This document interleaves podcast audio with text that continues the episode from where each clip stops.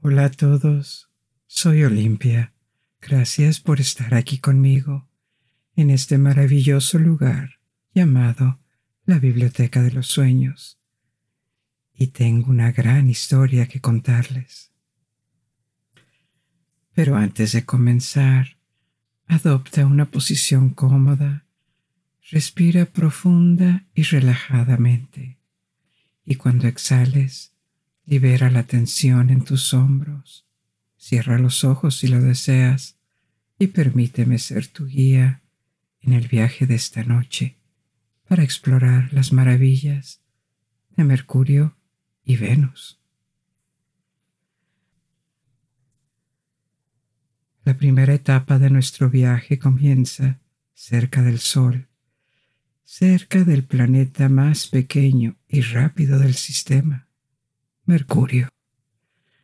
Mercurio es solo dos veces más grande que la luna de la Tierra, y hay satélites que en realidad son más grandes, como Mercurio, como Ganímedes, la luna de Júpiter, o Titán, la luna de Saturno, los cuales exploraremos en una historia futura. Pero Mercurio se considera un planeta porque sigue su propia órbita alrededor del Sol. No es el satélite de otro planeta. Su masa también es mayor que la de cualquiera de estos satélites, porque Mercurio es muy denso, con una densidad similar a la de la Tierra. Se cree que Mercurio está hecho principalmente de metal, 70% de hierro, de hecho, y el resto, alrededor del 30%, material silicato, lo que generalmente llamamos roca. Como vamos a ver, las condiciones en la superficie de Mercurio están fuertemente influenciadas por su proximidad al Sol. Pero, ¿qué tan cerca del Sol está exactamente Mercurio? En promedio la distancia es de aproximadamente 58 millones de kilómetros o 35 millones de millas.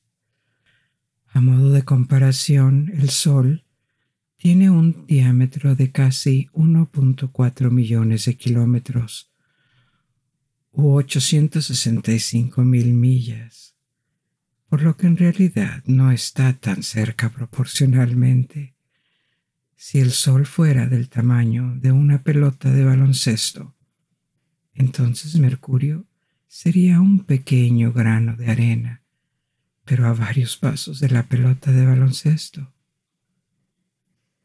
Sin embargo, esto plantea una pregunta. Si Mercurio es comparativamente muy pequeño, pero con una masa enorme, el Sol después de todo, tiene un enorme pozo de gravedad, que es la cantidad de atracción gravitacional que un objeto en el espacio es capaz de ejercer. ¿Cómo hace Mercurio para mantenerse alejado del Sol en lugar de ser atraído hacia él y tragado entero? Esto nos lleva al tema de la velocidad y las órbitas. Mercurio viaja en el espacio alrededor del Sol a una gran velocidad. Su velocidad es de 48 kilómetros por segundo, unas 30 millas por segundo. En comparación, la Tierra viaja a 30 kilómetros por segundo. La regla general es que cuanto más lejos estén los planetas del Sol, más lentas son sus órbitas. El más lejano, Neptuno, viaja a solo 5.4 kilómetros por segundo, casi 10 veces menos que Mercurio.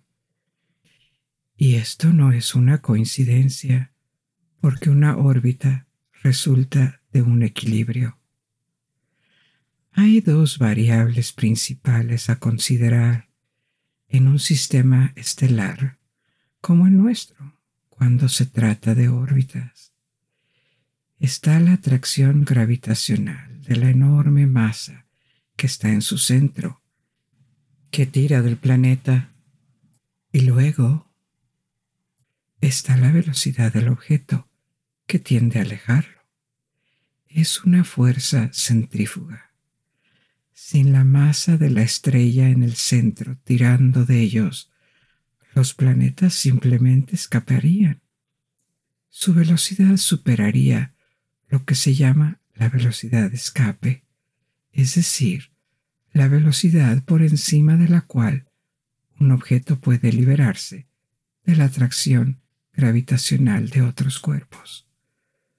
Sus órbitas se forman gracias a este equilibrio, el tira y afloja, equilibrado entre dos cuerpos. Hay cuerpos que a veces escapan de los sistemas donde aparecieron por primera vez y viajan entre las estrellas, a veces incluso entre planetas. Sabemos que hay planetas solitarios que muy probablemente se formaron en un sistema estelar y fueron expulsados de él, porque a pesar de que las órbitas pueden durar cientos de millones de años, incluso miles de millones, a veces pueden ser alteradas por otros cuerpos, que por ejemplo pueden hacer que un planeta o un satélite se aceleren y se liberen.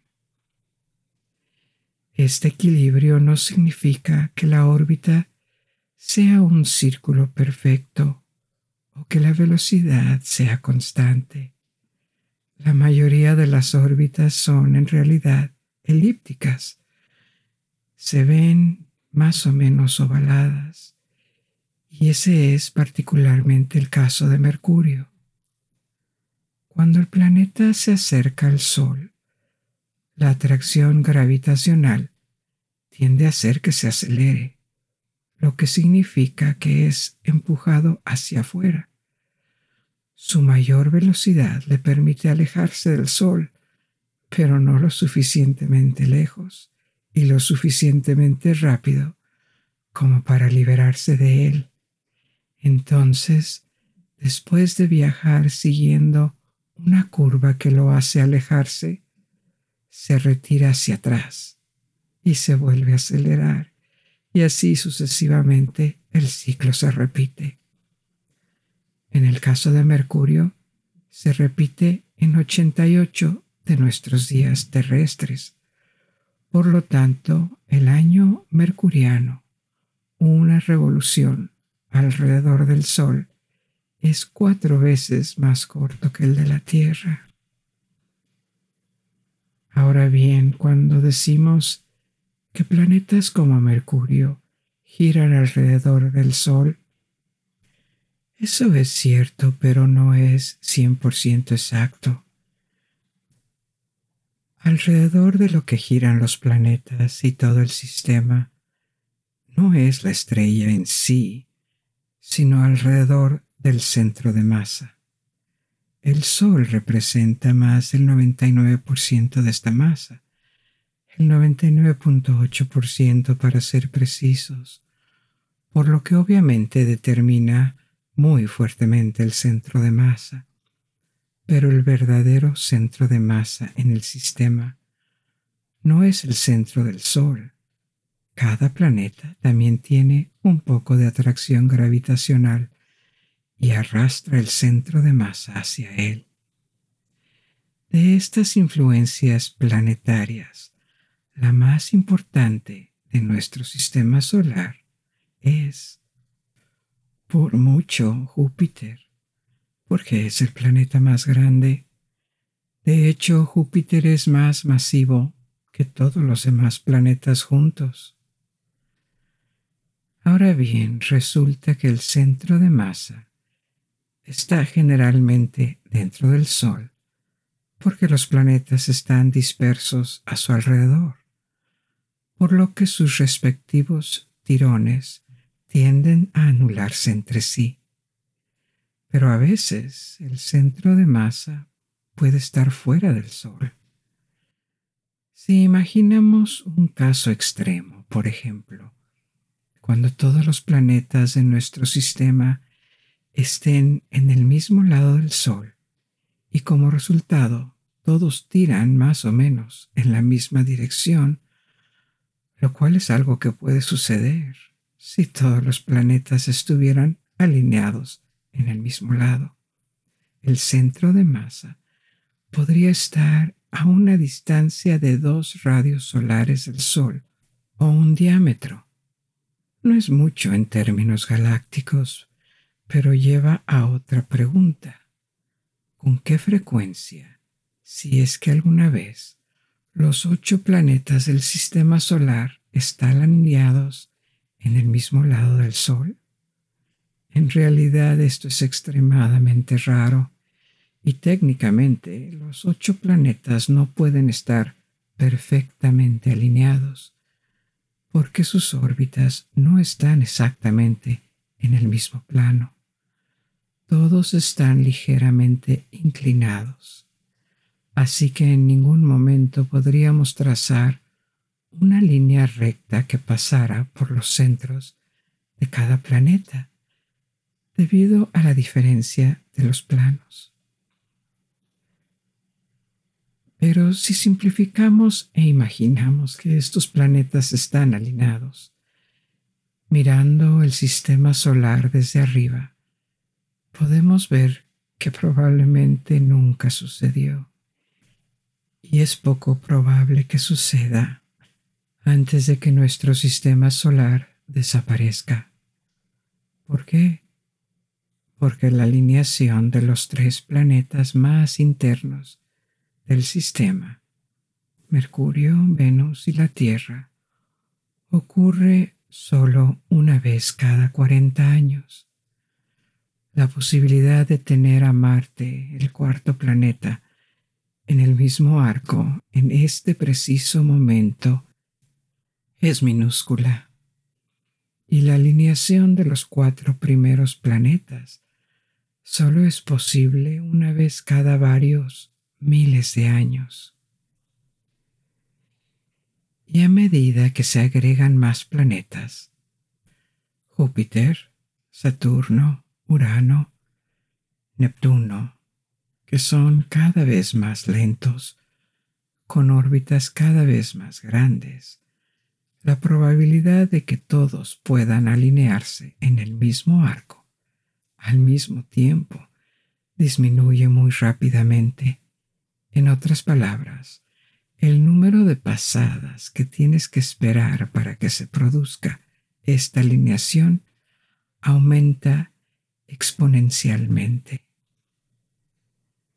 Encontré un artículo de un matemático que calculaba que la alineación de los ocho planetas solo podía ocurrir una vez cada 400 mil millones de años pero se cree que el sistema solar solo tiene 4.500 millones de años, 100 veces menos que eso, y siguiendo la teoría del Big Bang. El universo en su conjunto tiene menos de 14.000 millones de años.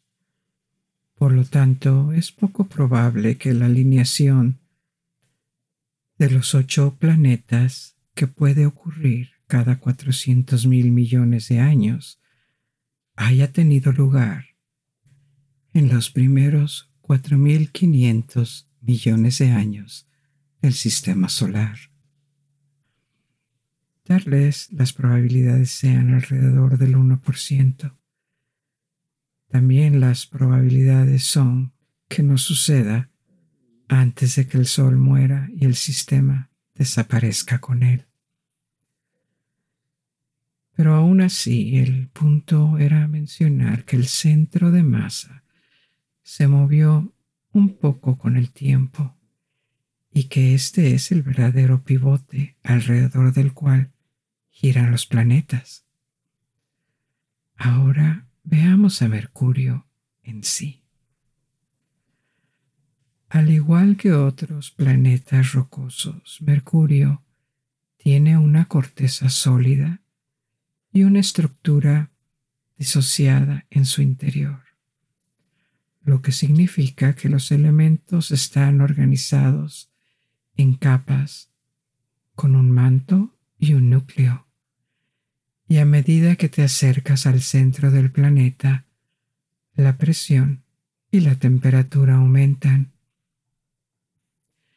Les mencioné antes que Mercurio es 70% metálico y que contiene proporcionalmente mucho más hierro que cualquier otro planeta del sistema solar.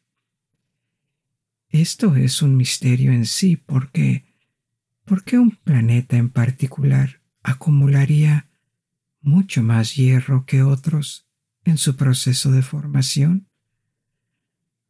La materia rocosa en el sistema solar tiene una gran proporción de silicato y metal que también se puede encontrar en planetas rocosos como la Tierra o Marte.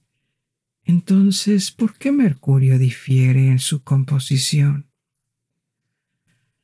La primera teoría para explicar esto, la más aceptada en este momento, es que Mercurio fue una vez más grande de lo que es ahora, hace varios miles de millones de años, y en ese momento su masa habría sido más del doble de su masa actual, con una relación metal-silicato similar a la de otros planetas rocosos.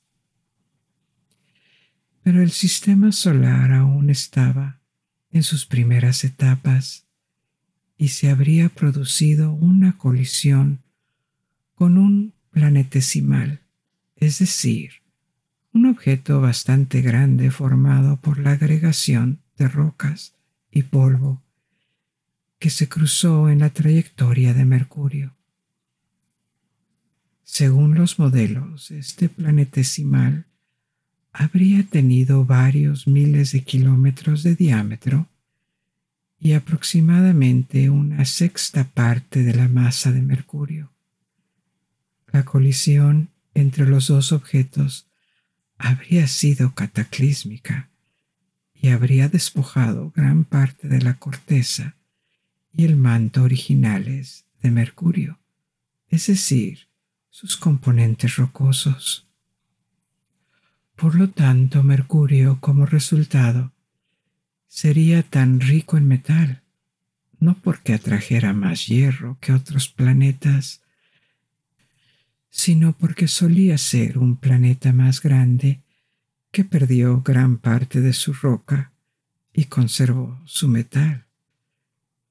Pero esto es solo una hipótesis y hay otras. La segunda tiene el mismo punto de partida. Mercurio era más del doble de masivo en las primeras etapas de nuestro sistema solar de lo que es hoy. Pero la pérdida de su material rocoso no habría provenido de la colisión, sino más bien de la actividad solar el protosol, que aún se estaba formando, habría sido más grande que el actual. Su gravitación hizo que se contrajera a su tamaño actual durante millones de años. Por lo tanto, el Sol habría sido más grande en ese momento y como resultado, las temperaturas cerca de Mercurio habrían estado alrededor de varios miles de grados. Esto habría vaporizado la roca en la superficie de Mercurio, formando una atmósfera de vapor de roca. Y esta atmósfera se habría perdido, arrastrada por el viento solar, es decir, la corriente de partículas que produce el Sol. Por lo tanto, esta es otra posible explicación para la pérdida de la roca de mercurio, que explicaría por qué contiene tanto metal proporcionalmente.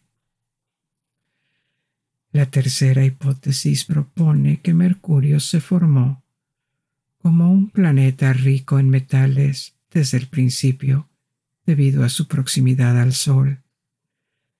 La enorme nube de gas que se habría convertido en el Sol habría causado el arrastre de las partículas a partir de las cuales se estaba formando Mercurio, se estaba acumulando. Esto habría hecho que las partículas más ligeras fueran expulsadas y tragadas por el Sol en lugar de ser recogidas por Mercurio, mientras que las partículas metálicas más pesadas habrían permanecido disponibles y como resultado Mercurio habría terminado con más metal que roca en su estructura. En cualquier caso, esto sucedió hace varios miles de millones de años y hoy Mercurio presenta una superficie similar en apariencia a la de la Luna, con grandes llanuras y una gran cantidad de cráteres lo que siempre indica que el cuerpo está geológicamente inactivo. El material de la superficie no se renueva por el vulcanismo o la tectónica de placas, como en la Tierra, sino que permanece estático y solo los impactos de asteroides pueden modificar su apariencia. Debido a la proximidad al Sol, tiene sentido anticipar altas temperaturas en la superficie de Mercurio, y de hecho este es el caso, pero solo en las partes que están directamente expuestas al Sol. Mercurio también puede ser un lugar intensamente frío. Cerca de su ecuador y durante el día, en el lado del planeta expuesto a la luz solar, la temperatura aumenta hasta 700 grados Kelvin, que es aproximadamente 800 grados Fahrenheit y más de 400 grados Celsius o centígrados, aproximadamente el doble de la temperatura de un horno de cocina. Pero las mismas regiones por la noche, cuando se sumergen en la oscuridad, caen a solo 100 grados Kelvin, lo que equivale a menos 288 Fahrenheit o menos 173 grados Celsius, es decir, lo suficientemente frío como para congelar el agua al instante. Les contaré en otra historia sobre las condiciones en Marte, que son duras pero casi acogedoras en comparación con Mercurio. Y lo que hace que Mercurio sea aún más inhóspito es que un día o una noche duran mucho tiempo en el planeta. El planeta gira rápidamente alrededor del Sol, como te dije antes, cada 88 días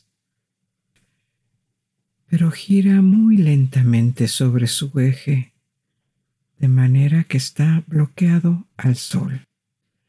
Cada vez que el planeta completa dos revoluciones, dos órbitas alrededor del Sol, es decir, dos años mercurianos, el planeta gira solo tres veces sobre su eje.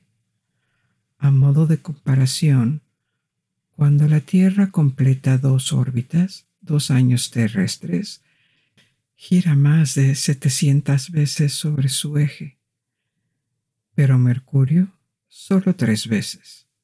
Es muy lento en rotación. Otra forma de decir esto es que un solo día en Mercurio es la misma cantidad de tiempo que 58 días terrestres lo que también significa que cualquier punto en el ecuador de Mercurio puede permanecer expuesto al Sol durante mucho tiempo o durante un tiempo igualmente largo permanecer en la oscuridad. 176 días, dos años mercurianos. El tiempo para que el Sol salga permanezca en el cielo y se ponga es en realidad más largo de un año debido a esta combinación de velocidad orbital rápida y giro lento. Un año en la Tierra son 365 días, pero en Mercurio un año es medio día.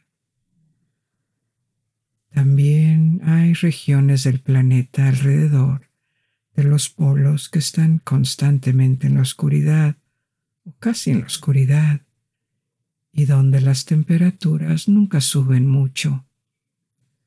Las sondas enviadas en las últimas décadas han demostrado que es probable que haya hielo, probablemente hielo de agua, que permanezca permanentemente congelado alrededor de los polos de Mercurio.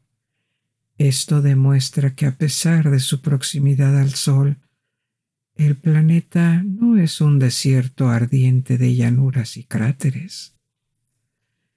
El planeta más caliente del sistema solar en realidad no es Mercurio, sino Venus. Si Mercurio te parece hostil, espera a Venus porque es peor. Así que continuemos con nuestro viaje hacia nuestro segundo destino, que también es el segundo planeta desde el Sol en nuestro sistema solar. A primera vista, Venus y la Tierra parecen planetas gemelos casi del mismo tamaño. La Tierra es un poco más grande. Los dos planetas no están tan alejados y, de hecho, puede haber habido un momento en el pasado lejano en que Venus se parecía más a la Tierra que en la actualidad. Pero hoy en día las condiciones en sus superficies no podrían ser más diferentes. Vimos antes que Mercurio está a poco más de 36 millones de millas del Sol lo cual es solo un promedio, por supuesto, porque su óptica es elíptica. Venus, en comparación, está a casi 109 millones de kilómetros, 68 millones de millas de distancia, casi el doble de distancia. La órbita de Venus ocurre entre el Sol y la órbita de la Tierra y esto significa que visto desde la Tierra, Venus nunca está muy lejos del Sol, y cuando no está oculto por la luz del Sol, no es difícil de ver. Después del Sol y la Luna, Venus es el objeto más visible y brillante de nuestro cielo, y su visibilidad se ve incrementada no solo por la distancia relativamente corta en una escala astronómica, sino también por una capa de nubes muy reflectantes en su atmósfera superior. Mercurio, la Luna o Marte apenas tienen atmósfera en comparación con la Tierra, pero Venus, por otro lado, tiene la atmósfera más gruesa y densa de todos los cuerpos rocosos del sistema solar. Las nubes que lo envuelven y hacen que el planeta se vea blanco cuando se ve desde el espacio están compuestas principalmente de ácido sulfúrico, pero esto es solo una muestra de lo que hay debajo. La atmósfera en la superficie de Venus es tan densa que la presión es más de 90 veces mayor que en la Tierra. A modo de comparación, es equivalente a la presión de estar unos 3.000 pies, 900 metros bajo el agua. Esa es una cantidad de presión que los cuerpos humanos no pueden soportar, obviamente. Ahora bien, hay submarinos que alcanzan esta profundidad y más profundos. por lo que no es imposible imaginar un vehículo hecho por el hombre resistiendo la presión sobre la superficie de Venus. Pero un problema adicional sería el calor. Se estima que la temperatura media en la superficie es de más de 700 kelvins, es decir, 460 grados Celsius u 860 grados Fahrenheit, cuando se expone directamente al Sol. Pero ¿por qué Venus es tan caliente? De nuevo, es por el ambiente. Volvemos a las razones por las que Venus terminó con una atmósfera tan densa.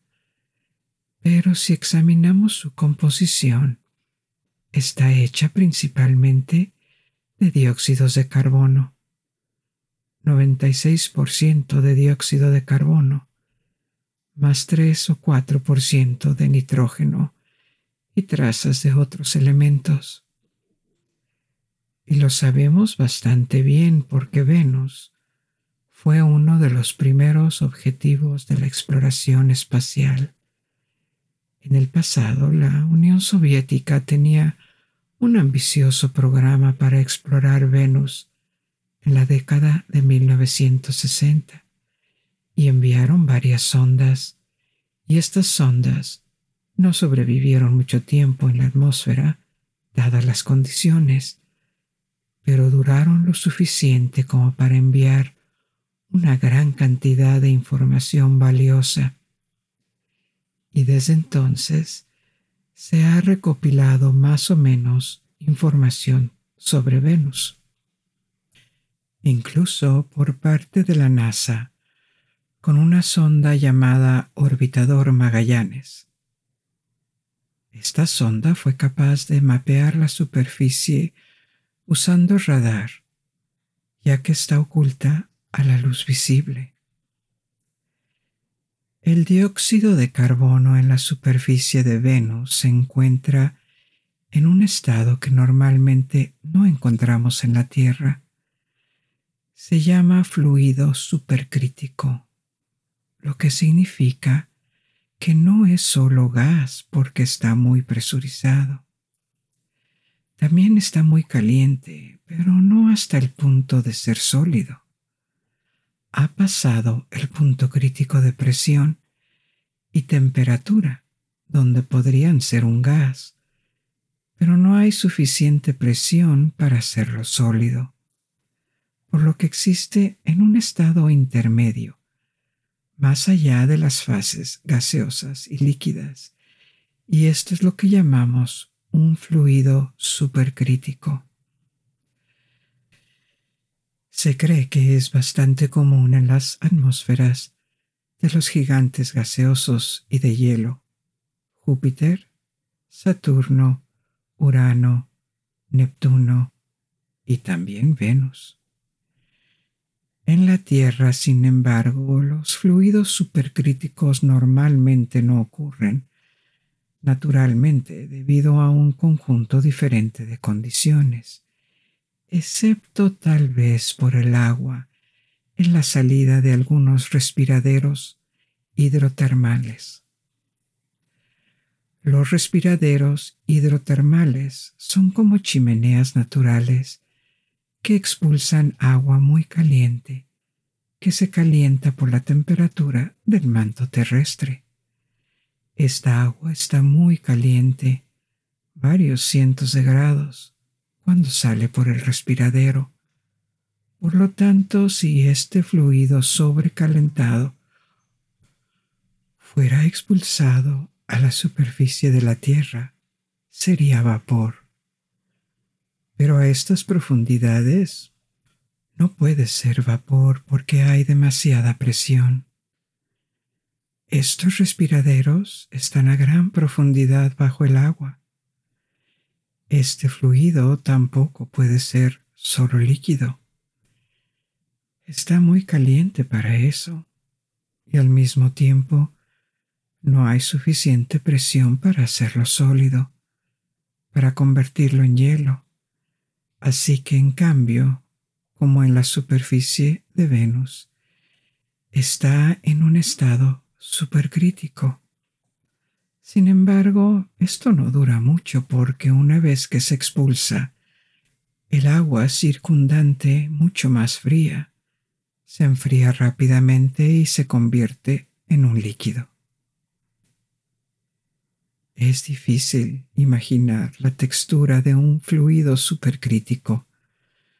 No estamos acostumbrados en absoluto, pero en cualquier caso, no quisiéramos experimentarlo porque si sumergiéramos una mano en un fluido supercrítico, nuestra mano se quemaría y aplastaría al mismo tiempo. Esto te da una idea del tipo de entorno en la superficie de Venus. Y la atmósfera de Venus también es responsable del calor. Es tan denso que no deja escapar el calor. Crea un efecto de invernadero masivo y extremo, el más fuerte que conocemos en el sistema solar. Venus no se formó con una atmósfera tan espesa por lo general, los gases que componen la atmósfera de un planeta rocoso pueden provenir del impacto de un asteroide.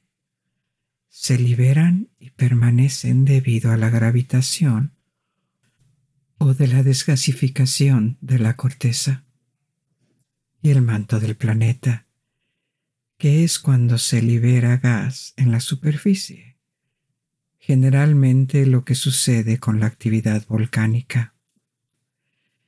Esta atmósfera permanece en su lugar alrededor del planeta cuando el planeta es lo suficientemente masivo como para retenerla debido a la gravitación y cuando no es arrastrada o expulsada al espacio por colisiones o por el viento solar.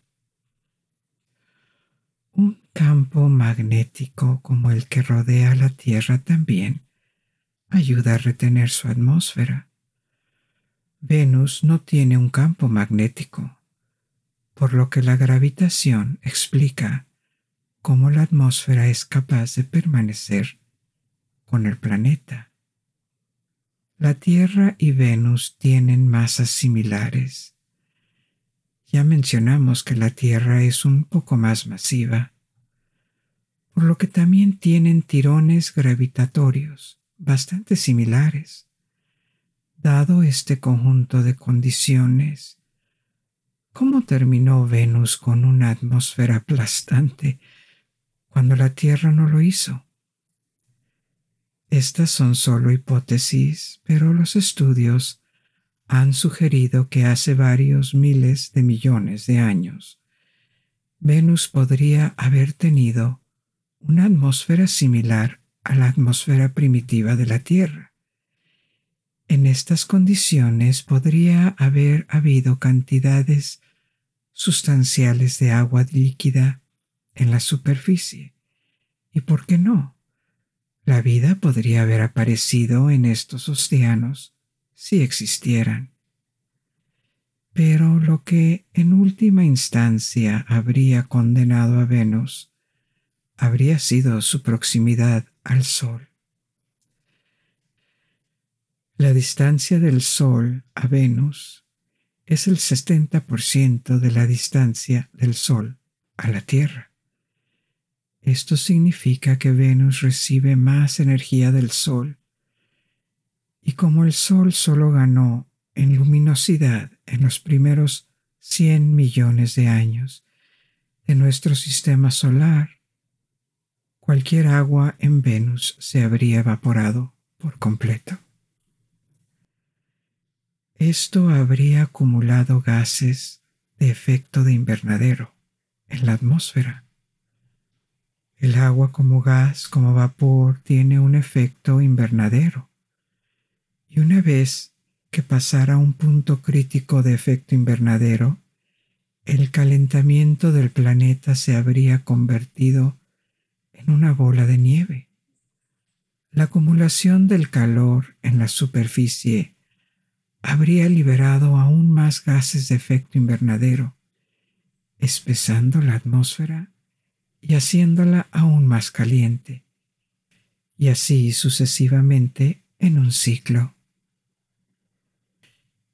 En este punto es difícil imaginar vida en la superficie de Venus, pero si hay alguna, y esto es puramente especulativo, ¿por qué no tenemos evidencia sólida de vida en Venus en este momento?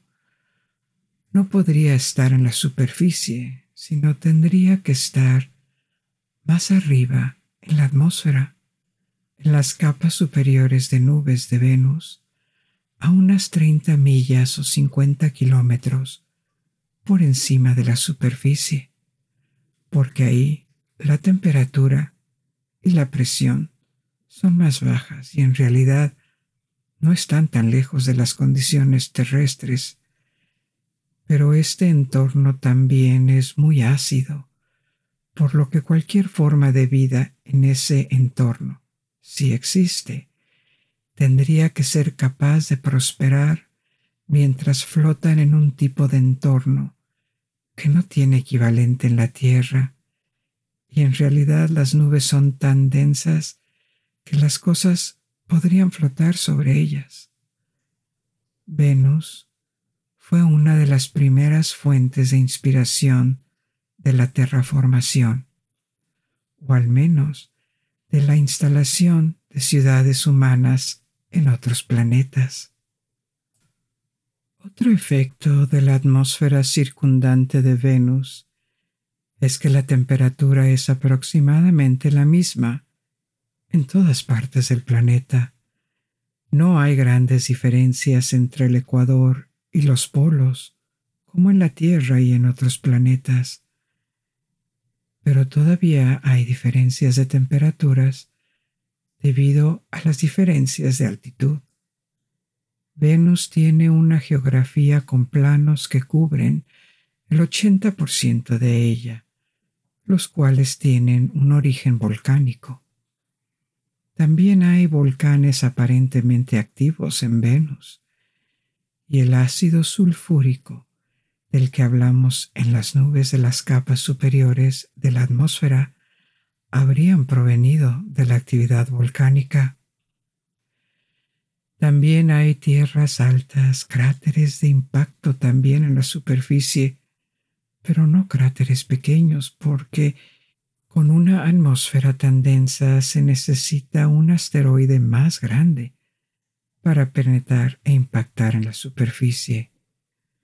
Muchos meteoritos como los que a veces golpean la superficie de la Tierra serían destruidos, vaporizados, mucho antes de impactar en Venus. Pero hay cráteres de impacto más grandes dejados por asteroides más grandes.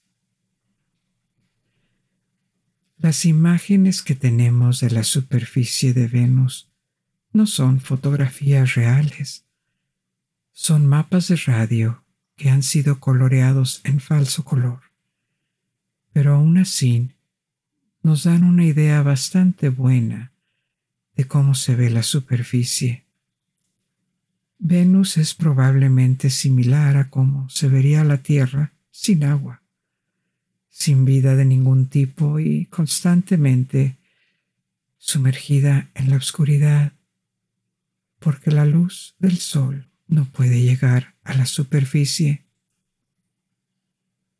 Hay muchas cosas que podría decir sobre Venus, pero ahora vamos a regresar a la Tierra y disfrutar de la dulce comodidad de nuestras camas. Espero que hayas disfrutado de nuestros viajes de hoy y que puedan despertar tu curiosidad por aprender más sobre nuestro fascinante universo. Es hora de dormirse, amigos míos y hasta que nos volvamos a encontrar. Buenas noches. Duerme bien.